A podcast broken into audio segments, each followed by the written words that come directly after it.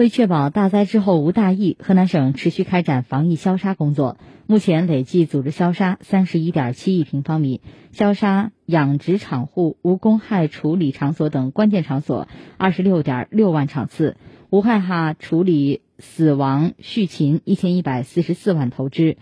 八月四号以来，河南省应急厅调派两架直升机在鹤壁市执行空中防疫消杀任务，已累计飞行六十二架次，载药近三万公斤，喷洒面积二十一点七万余亩。